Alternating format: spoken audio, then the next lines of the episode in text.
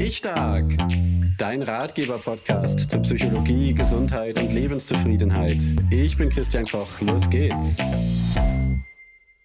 Hallo und herzlich willkommen zu einer neuen Folge Ich Stark. Heute wage ich mich mal zum ersten Mal an diesen Themenkomplex von Sinn, Spiritualität, Lebensausrichtung und zwar aus einem konkreten Anlass, nämlich aufgrund eines Gesprächs mit einer Ärztin. Da erzähle ich gleich mehr dazu. Als zweites ordne ich dann ein, warum hat das heutige Thema, ich sag mal so grob mit der Überschrift, Wieso lässt Gott Leid zu? Überhaupt irgendwas mit diesem Podcast zu tun, mit Gesundheit, Psychologie, Lebenszufriedenheit. Ich kann schon mal so viel sagen, es geht nicht sozusagen jetzt hier um die, um die große Wahrheit, sondern es geht um eine Idee, die manchen vielleicht bei einer Frage helfen kann. Als drittes erzähle ich euch, was ich überhaupt so mit diesem Thema zu tun habe, warum ich irgendwann schon mal darüber nachgedacht habe. Und als viertes kommt dann eben eine mögliche Antwort auf die sogenannte Theodizee-Frage. Warum lässt Gott Leid zu? Ich fange mal an mit dem Anlass für die heutige Folge. Und zwar habe ich vor ein paar Jahren mit einer Ärztin gesprochen, die mir eine Frage gestellt hat, die sie wohl allen Menschen stellt, die irgendwie einen Bezug zu Religion, Spiritualität haben und die irgendwie immer nur enttäuschend beantwortet wurde für sie, also nicht wirklich greifbar, nicht wirklich sinnvoll nachvollziehbar. Und sie wusste, dass ich ursprünglich mal Theologie studiert habe. Ich weiß gar nicht, ob ich das hier im Podcast überhaupt schon mal erwähnt habe. Und deswegen hat sie mir diese Frage auch gestellt. Ihre Frage war eben genau das, wie, wie kann das eigentlich sein? Wie kann ich eigentlich an Gott glauben? Was stelle ich mir eigentlich für einen Gott vor, der es zulässt, dass es schwere Krankheiten gibt, dass es Menschen gibt, die richtig stark leiden? Also, wieso lässt Gott eigentlich Leid zu? Und diese Frage hat diese Ärztin offensichtlich schon lange umgetrieben. Und sie hat mir dann erzählt, dass meine Antwort, dass sie die noch nie so gehört hätte. Und die hat ihr anscheinend so weitergeholfen, dass sie mich jetzt nach ein paar Jahren nochmal darauf angesprochen hat und gesagt hat, also nochmal vielen Dank für das Gespräch damals. Das würde sie bis heute immer noch als sehr hilfreich empfinden und ähm, das sei bis heute irgendwie so die einzige sinnvolle Antwort, die sie auf diese Frage bekommen hätte. Mich persönlich hat das ehrlich gesagt überrascht, weil äh, für mich war das irgendwie so selbstverständlich oder so naheliegend sozusagen. Äh, und ich war vor allen Dingen sehr überrascht, dass sie ja leider so viele irgendwie auch recht merkwürdige ähm, Antworten bekommen hat. Da hat sie so ein paar von erzählt. Und jedenfalls entstand dann so im Gespräch mit dieser Ärztin ähm, die Idee, naja gut, das könnte ja eine Frage sein, die noch viele weitere Menschen auch beschäftigt. Und vielleicht ist für den einen oder die andere diese Perspektive, die ich darauf habe oder die ich darauf beschrieben habe, ich würde gar nicht sagen, dass ich das jetzt selber zwangsläufig so sehe, aber ich finde zumindest die Gedanken nachvollziehbar. Ähm, vielleicht ist ja für den einen oder die andere, sind diese Gedanken vielleicht auch hilfreich, die vielleicht auch vor dieser Frage stehen. Ähm, ich glaube irgendwie an, an Gott, an eine höhere Macht, an das Universum, wie auch immer. Und ich äh, komme irgendwie nicht ganz damit zurecht, dass es trotz einer guten höheren Macht Leid gibt. Und das ist der Grund, warum ich jetzt diese heutige Podcast-Folge einfach mal so mache. Und vielleicht ist ja auch diese Jahreszeit ganz passend. Weihnachten irgendwie ein christliches Fest, Jahreswechsel, wo man sich vielleicht mal ein paar Fragen stellt, die man sich sonst nicht unbedingt so stellt. Und da haue ich jetzt sozusagen mal hier so eine Podcast-Folge raus, die so ein bisschen aus dem Raster fällt von dem, was sonst eigentlich so die letzten Folgen alles so an Themen vorgekommen ist. Warum hat denn dieses Thema überhaupt irgendwas zu tun mit den Themen dieses Podcasts? Hier geht es doch um Gesundheit, um, um Psychologie, um Lebenszufriedenheit. Da kommt ja erst einmal irgendwie sowas wie Gott oder Spiritualität gar nicht so sehr vor, könnte man meinen. Aber wenn man näher hinschaut, dann ist es eben schon so, dass Spiritualität, Sinnhaftigkeit enorm viel damit zu tun haben, wie wir uns fühlen und auch enormen Einfluss haben auf unsere psychische Gesundheit. Wir wissen aus der Resilienzforschung zum Beispiel, dass es Kindern und auch Erwachsenen hilft, resilienter zu werden, also widerstandsfähiger gegen die Krisen des Lebens, wenn sie religiös sind. Woran das genau liegt, dafür kann man sich jetzt verschiedene Gründe überlegen. Einer ist sicherlich, es hilft in Sachen Resilienz, in Sachen Umgang mit Krisen, wenn ich für Dinge eine Erklärung habe, wenn ich Dinge einordnen kann, wenn ich Dinge irgendwie verstehen und für mich begreifbar machen kann, für mich in eine Weltsicht einordnen kann. Wenn jetzt zum Beispiel jemand für sich sagt, da, wo mir was Schlimmes passiert, wo ich eine Krankheit bekomme, wo ich einen Menschen verliere, der mir lieb ist oder wie auch immer, da, ähm, da sehe ich mich einer Prüfung ausgesetzt von einer höheren Macht. Ja, das wäre jetzt zum Beispiel was, das würde ich nicht so sehen, aber das würde diesem Menschen einen klaren Sinn geben in dieser Krisensituation und damit auch eine Orientierung für sein Denken und Handeln und dadurch hat es eine gewisse stabilisierende Wirkung. Also so kann man sich das mal vielleicht ganz vereinfacht vorstellen. Sicherlich gibt es auch noch viel schönere, bessere Beispiele. Ähm, aber ich habe jetzt bewusst mal so eins genommen, mit dem sich, denke ich, viele nicht identifizieren können. Ja, und trotzdem würde, nehme ich an, auch eine solche Vorstellung ähm, helfen, mit Krisen umzugehen. Ich selbst habe seinerzeit in meiner heißen religiösen Phase, so in der Jugend und im jungen Erwachsenenalter zum Beispiel erlebt, wie Dinge für mich unwichtig waren, die für andere ganz wichtig waren. Ich brauchte mich über manche Dinge gar nicht so aufzuregen, weil ich irgendwo einen größeren Sinn für mich hatte, weil ähm, sozusagen aus meiner Religiosität heraus andere Dinge eingeordnet wurden, ähm, sodass viele Dinge, Streitigkeiten des Alltags, was weiß ich nicht, ähm, die manche Menschen um mich herum viel beschäftigt haben, mir irgendwie relativ egal waren und mir auf diese Weise sozusagen auch wenig anhaben konnten, so in Anführungsstrichen. Ja. Andere Gründe, warum Religion, Spiritualität, Sinnsuche beitragen können zur Resilienz, zu einem zufriedenen, gesunden Leben, auch besonders vor allem auch zu einem psychisch gesunden Leben.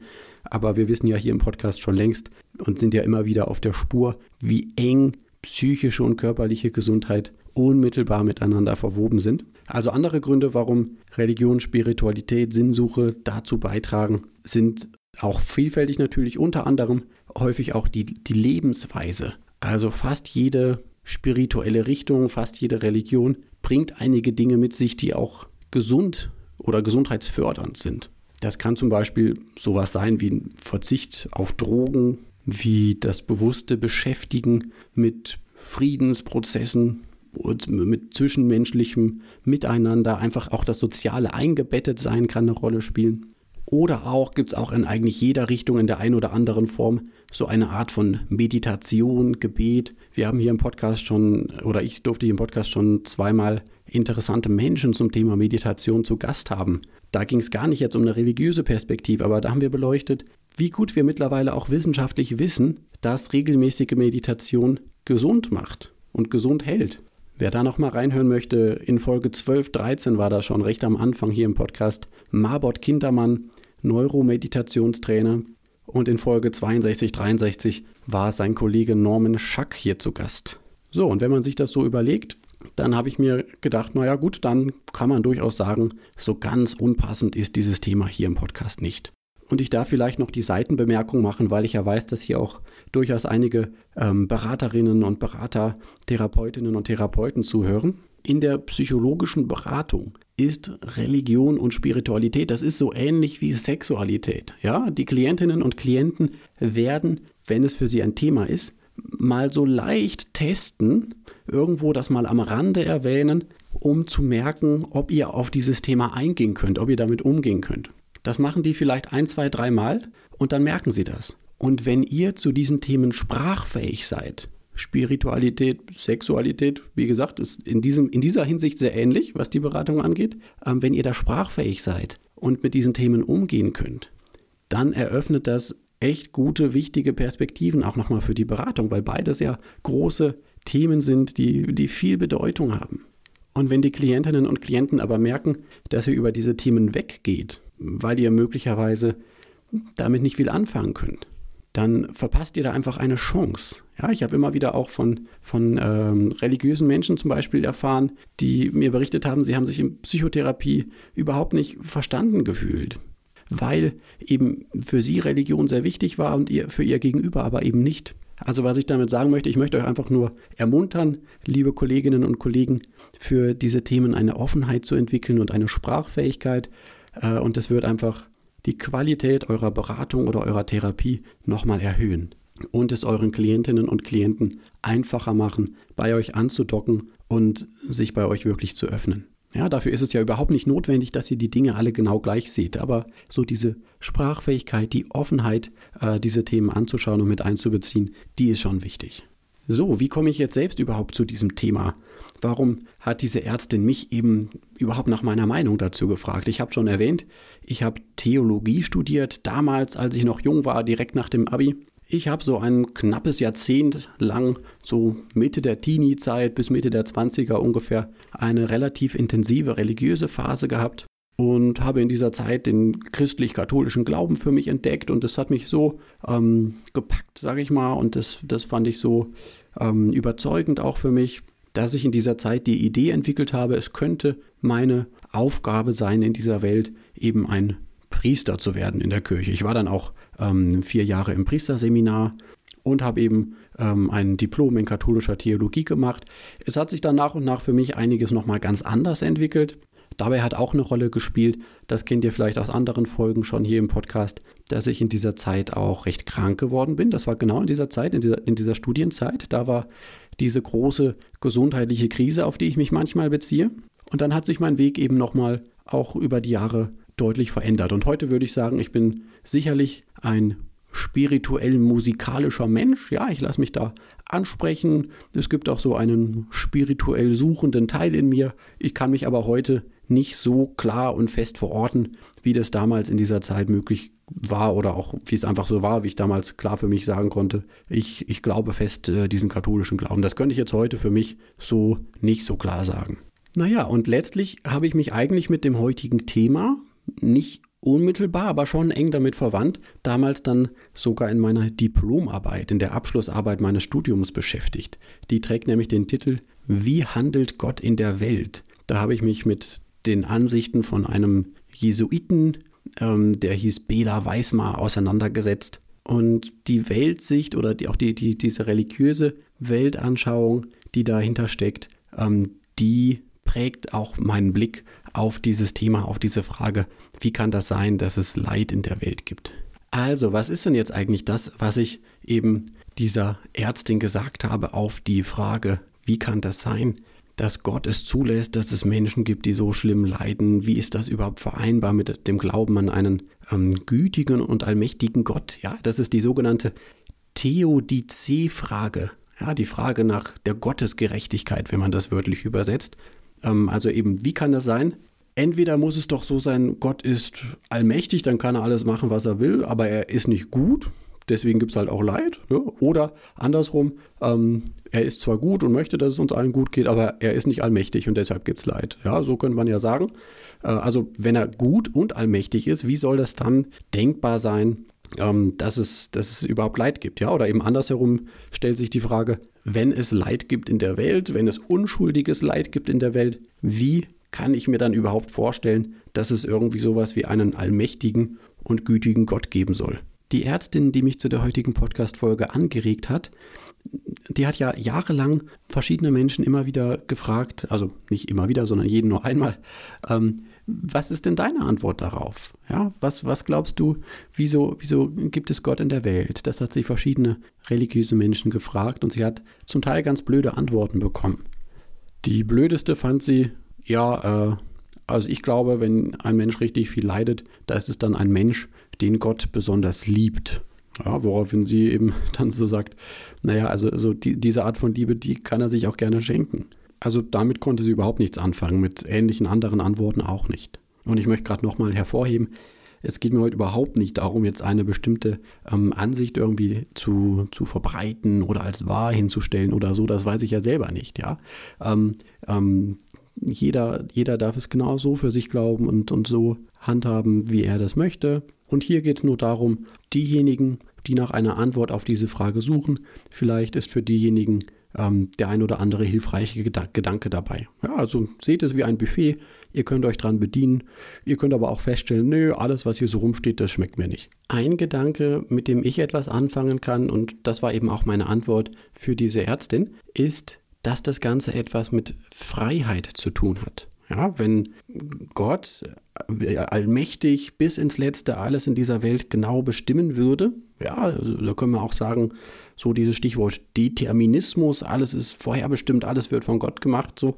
Was wären wir dann? Wären wir dann nicht einfach eigentlich nur so eine Art Marionetten?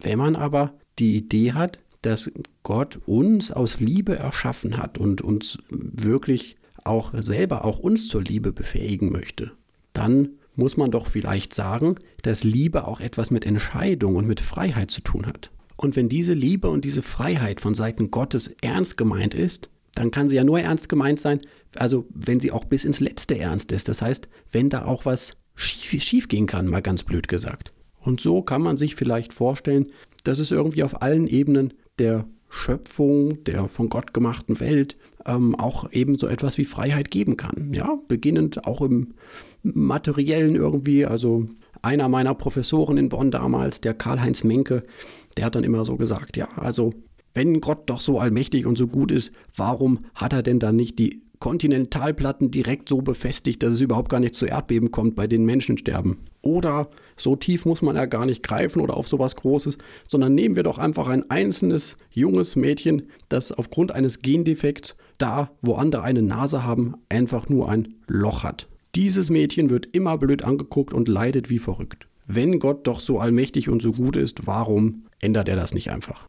Also das wäre so die kurze Antwort, dass Freiheit eine Rolle spielt, dass damit auch ein Moment hineinkommt, dass eben nicht alles bis ins Letzte von Gott vorherbestimmt ist. Was einer Idee von einem allmächtigen Gott dann trotzdem nicht widersprechen muss, wenn man eben die Vorstellung hat, zu dieser Allmacht gehört, dass er sich, die ist zusammen mit einer Liebe, mit einer gewaltigen Liebe, und aus dieser Liebe heraus entlässt er auch uns in eine echte Freiheit. Und das heißt eben auch nicht nur mich, sondern auch den Menschen, der mich auslacht. Der hat halt auch eine echte Freiheit. Wenn Gott das sofort verhindern würde, dass der mich beleidigt oder mir wehtut, dann ähm, wäre die Freiheit eben nicht echt. Kannst du dir das für dich vorstellen, dass das alles, was mit Freiheit und mit Liebe zu tun hat, das musst du natürlich für dich selber beantworten oder darfst du für dich selber beantworten? Ich würde jetzt mal diesen Gedanken noch einbetten in eben das Thema damals von meiner Diplomarbeit. Wie gesagt, da ging es um diesen Theologen Bela Weismar. Der hat sich in mehreren Büchern mit der Frage auseinandergesetzt, so mit, mit Schöpfung, mit Freiheit und diesen Themen. Und, und, und wie handelt denn Gott jetzt in der Welt? Und seine Vorstellung, die mich angesprochen hat, war, es ist niemals so, dass Gott jetzt in der Welt etwas völlig Neues aus dem Nichts erschafft. Ja, es gibt quasi eine Schöpfung, ähm, und Gott handelt durch all das, was in dieser Schöpfung ist. Er handelt auch durch uns Menschen, wenn wir das zulassen. Aber er kann eigentlich niemals etwas völlig Neues in dieser Welt schaffen. Denn etwas völlig Neues zu schaffen, das wäre eine neue Schöpfung, eine zweite Schöpfung, ähm, sondern ähm, es gibt quasi eine gewisse Verbindung von allem, was in der Welt ist, mit Gott, von Gott mit allem, was in der Welt ist.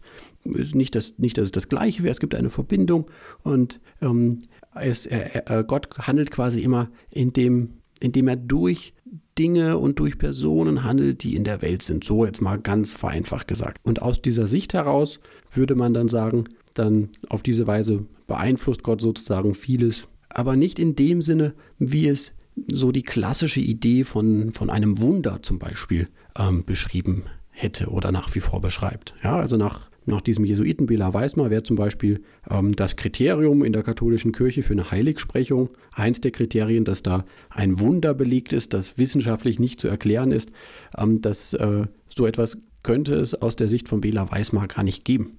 Weil alles, was in dieser Welt passiert, eben auch durch die Strukturen dieser Schöpfung passiert und dadurch eigentlich alles, was hier passiert, auch wissenschaftlich erklärbar sein muss. Man könnte auch anders vielleicht sagen, dass Gott sich in gewisser Weise an diese Schöpfung gebunden hat und auch an diese konkrete Gewordenheit dieser Schöpfung. Und dann kann man sich natürlich im nächsten Schritt darüber streiten, ist es dann noch so die klassische Vorstellung von Allmacht, von einem allmächtigen Gott?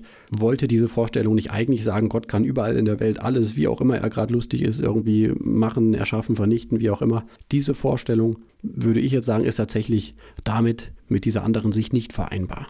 Oder vielleicht findet auch jemand einen Weg, wie es vereinbar ist. Aber für mich würde ich es jetzt nicht zusammenbringen, sondern ähm, mich hat dieser Gedanke angesprochen und ich finde ihn nach wie vor in gewisser Weise plausibel, auch wenn er mich nicht, nicht unbedingt in jeder Hinsicht überzeugt, aber in gewisser Weise plausibel eben, okay, ähm, ähm, die gesamte Schöpfung ist in eine gewisse Freiheit entlassen.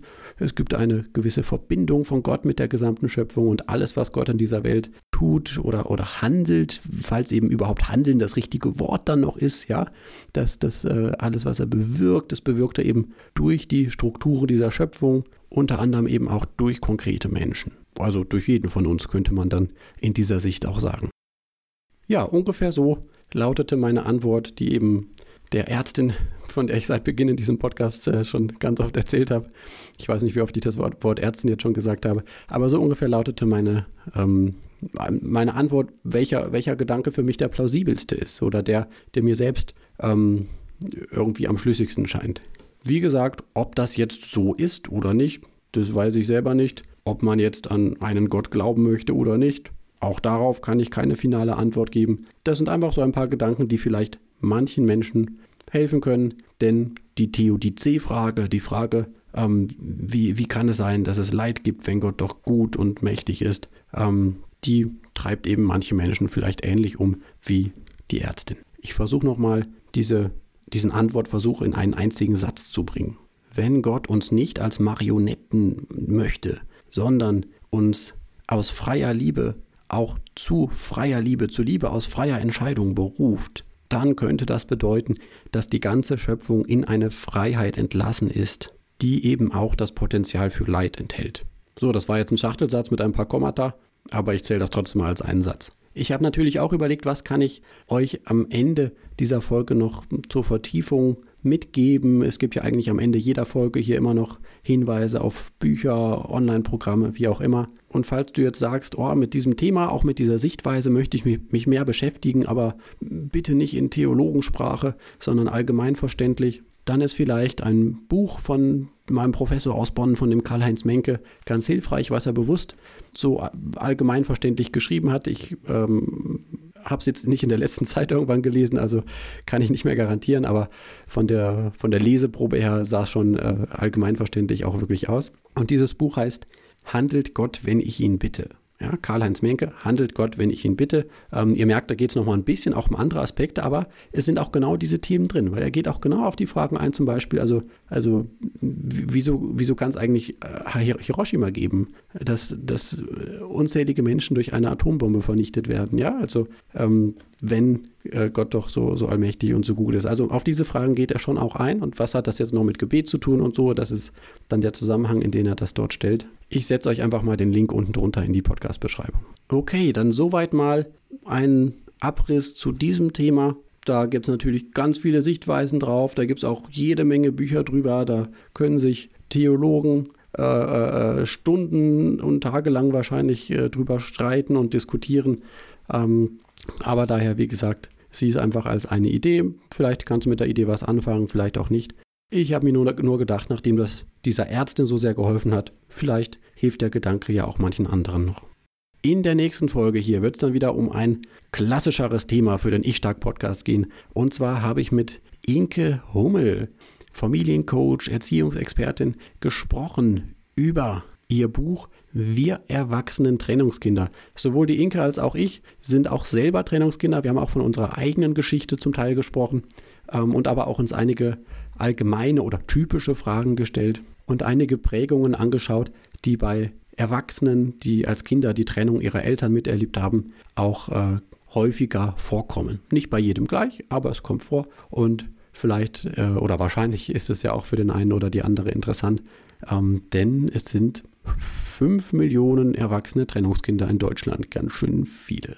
Ich wünsche euch allen einen guten Start in das neue Jahr und freue mich, wenn ihr auch im nächsten Jahr diesen Podcast hört und vielleicht auch teilt, manchen anderen davon erzählt oder in die WhatsApp-Gruppe was schickt, wenn es eine Folge gibt, die vielleicht besonders interessant ist oder für jemanden besonders wichtig sein könnte. Danke dafür, alles Gute euch, ciao, ciao.